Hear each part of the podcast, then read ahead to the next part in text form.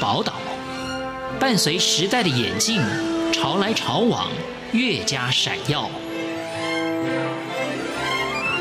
欢迎收听《潮台湾》，发现台湾的美好。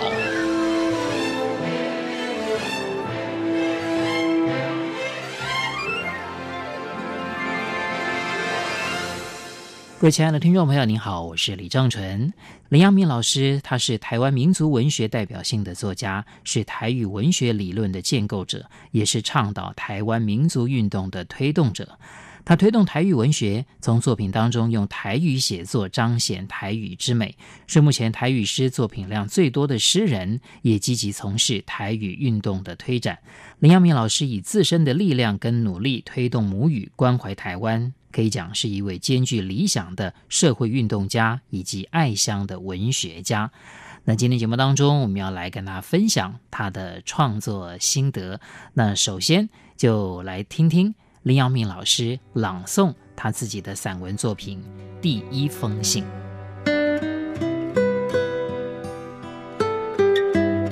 当他写下您的手时，他几乎回到童年。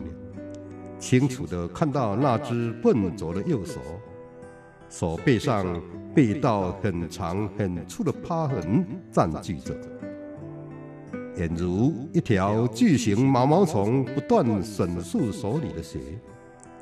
那只手成为他倒过十七年的脏衣服，多少次的哭声在他的抚摸下停止了。小时候。他经常只浇着酱油就吃完一顿饭，我母亲总会冒着被骂的危险，在他的饭碗上涂下一层猪油。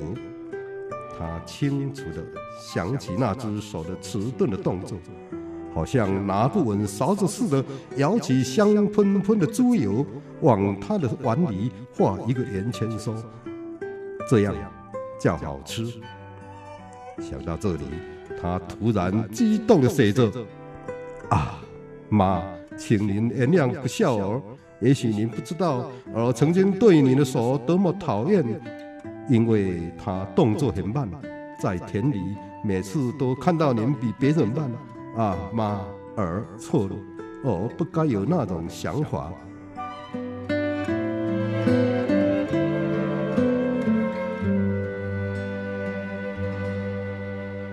今天节目当中，很高兴能够访问到台湾非常知名的作家林央明老师。林老师您好。好，你好，李先生好，主持人跟所有这个听众朋友好，好大家好。这个林老师的作品非常多，而且非常多样化。您有新诗，您有散文，您有小说，还有这个新诗被谱成这个歌曲的，还得到了金曲奖最佳作词人奖啊！所以您的作品是非常多元化。对你而言，你最喜欢哪一类的创作？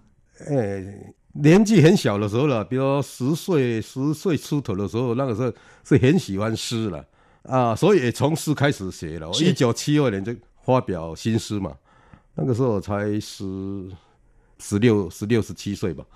那我大概十岁的时候就。模仿古人写古诗了，古人要有对仗的那种诗，对对对哈，有押韵那一那一类的哈，五言呐、七言那一类的古诗啊。那后来一九七二年是开始发表新诗嘛，新诗。那以后到大概一九七八年以后哈，就又开始又写很多散文了。有一阵子我发现，哎，我的散文好像写的比诗还还还多，还多还好了哈。是，大概在二零。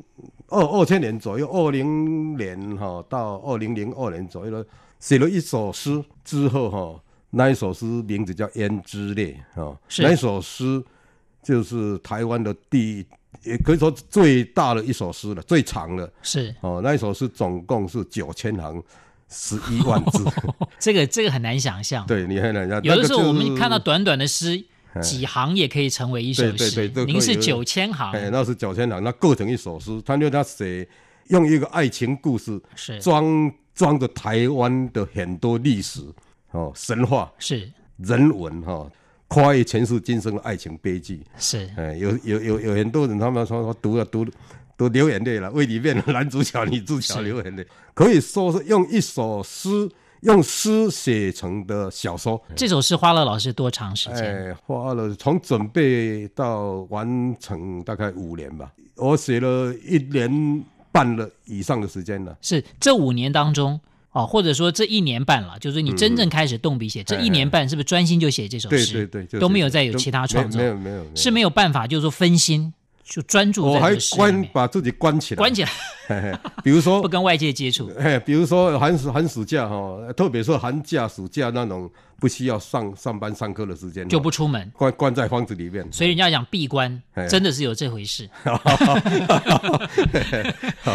并不是一种形容词。你这个是货真价实的闭关。对对对对，就就不许外人打扰，整个月不出门这样子，没有电视机，对对对，没有电话机，是都不能有外界的那种那种干扰，就对了。除了吃饭睡觉就是写作，哦，就差不多这样，几乎是这样，对，是这样。但是我的小说本来是比较少的，比较少。我在二零一一年出版一本叫做《菩提相思经》的长篇小说之后，哈，它的字数是三十二万字，也蛮多的。哎，对，出版这一本又因为后来有人有有博博士论也写也写它嘛，啊，学术研讨会也在研讨过嘛，那我自己也相当。非常用心的在在写这个，这个闭关的时间可没有输给前面刚刚说的 NG 了哈。这老师的写作习惯啊，要投入的时候就要闭关，因为这要都要写长篇，是，哎，而准备时间也非常长，因为为了要写这个，我也非常，因为《菩提相思镜》，你会你会看到菩提，想到佛教了，对，想到里面也有表现人生哲学里面的，特别是佛教思想的部分，所以为了表现它，我还。读了一百多本佛经哈，哎呀，来把它融汇在在里面这样子。是，哎，所以你刚刚我问我说，诗散文小说我到底哈，因为都很喜欢，有，哎呀，也都有相当的这个投入。对对对对，哎呀，所以我现在没没有办法去讲说我哪一类应该排在前面哈，这样子的。这个可能对老师来讲是难以取舍了。这老师一谈到创作，这话匣子就打开了。马上回来。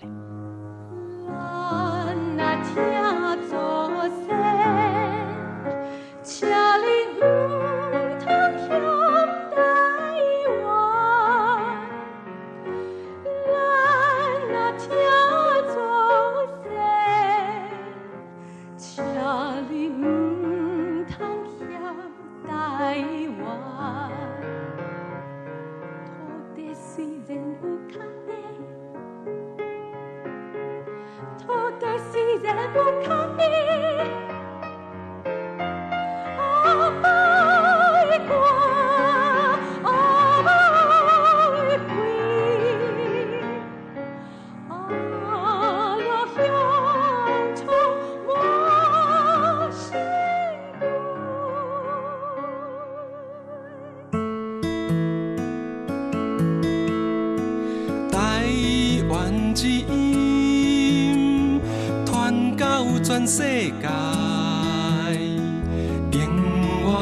的关怀，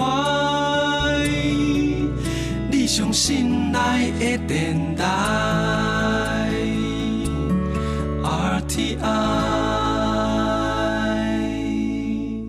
我们访问到的是林央敏林老师。那我想呃，请问老师，你对于这个文学的兴趣，自己什么时候觉得？是充满了兴趣，哦、是是可以好好发挥的。是啊，嘿，我小时候就开始觉得对文学，当时当时当然不懂文学了，完全不知道不晓得什么叫文学。哎呀，哎呀，对呀、啊，对呀、啊，哈。那可是我们小学时候哈，从国语课本嘛哈，就读啊，比如说我在记忆很深刻，就是说。哎，读了李白的《静夜思》哈，是哦，大家知道了，床前明月光，哇，老师都用台语来念了。哎，床前明月光，疑是地上霜，哈，这个大家很熟哈。对对对，哎哎，这个我哎，我对诗很蛮很很喜欢，有点兴趣，所以我就开始哎，我模模仿。我记得我当时也不懂诗啊，只听听老师说哦，诗哦这二四句要押韵了哈，那一一也可以押韵了啊，第三句不要，哦，那五五。一句五个字或者七个字啊，这样子写下来就是诗，以为是这样而而已了，所以我也就模仿这样子，我也就开始用这个方式再来写诗了哈。那个就是不成熟的古古诗了哈。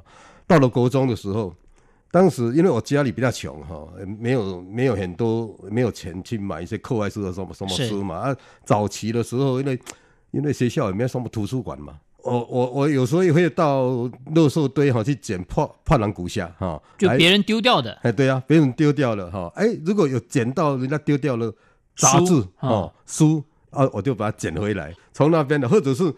当时的哈，比我大一点点的同学了哈，那个学长了哈，那一类的哈，哎，家里比较好一点的，有有一些这这样的书了哈，甚至于是丰年那一类，我就跟他们借，或者说他们不要了啊，就给我啊，我也都会读。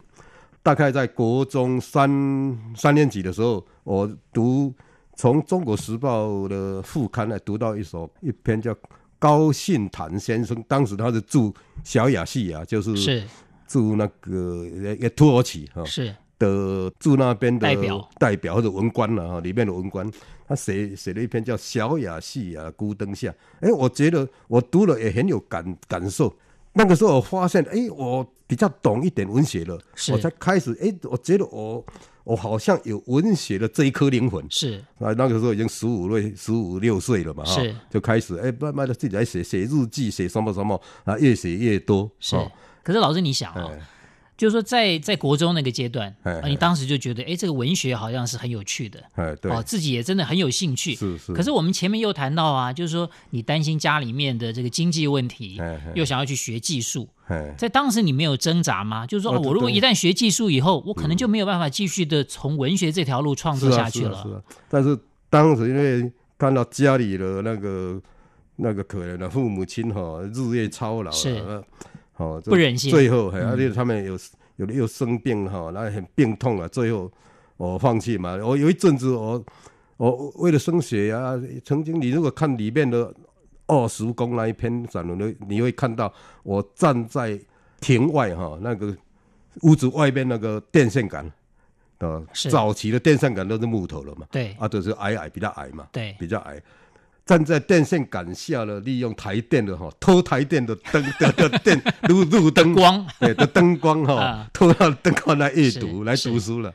好，然后哦，二师公看到了，叫我到他家里面去去读了。是种种原因了哈，然后我就回回回去读书了。是回回读。所以呃，林耀明老师可不可以讲，就是当年你的梦想，既然反正已经就就可以读书了嘛，嗯嗯，哦，那就专心的往这条路去发展。当时你的梦想就是要成为一个这个作家，对，哎，就是就作家，一个文学家，一个诗人这样子。是。然后我刚我们刚才有谈到，我说写了一首很长的诗哈，就是台湾唯一一部就是以 epic 哈，就史诗形形态，史诗史诗形态哦，荷马那种那类的，对，哦，一本就十万字的那那那的，一首就十万字，就是唯一的一一一首了哈。对，那个也是在我。大概十八、十九岁的时候，奠定下来的想法的想法的期望，说我未来也要创造这一本。因为那那个时候，我就把荷马的那个史诗哈完整的把它读了。这么年轻的时候，你就读了荷马的诗了？哎，那就完完整的读了哈。那然后十九岁又就把莎士比亚全集四十本读完了，全全部完整的的读，有有的还。有的几乎还几乎用背的了哇！哦，中文翻译版读了不足，那太英文太好了，还去找英文版的。后后来我家里我现在收藏一本，现在哈、哦，呃，它的古董市价哦是一千万英英镑。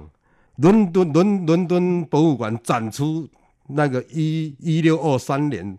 出了那一本第一莎士比亚全集第一对这对折本，在电视上我看到说，哎，我发现我也有那一本了。哇，哎，但是我那一本是用那一本后来去翻印的了，是去翻印的，所以模样跟他一样了。对，但是那一本才是唯一唯一的无价之宝。哎，找我一直要找哈，因为中文中文版的莎士比亚全集，我很早我就买买全的。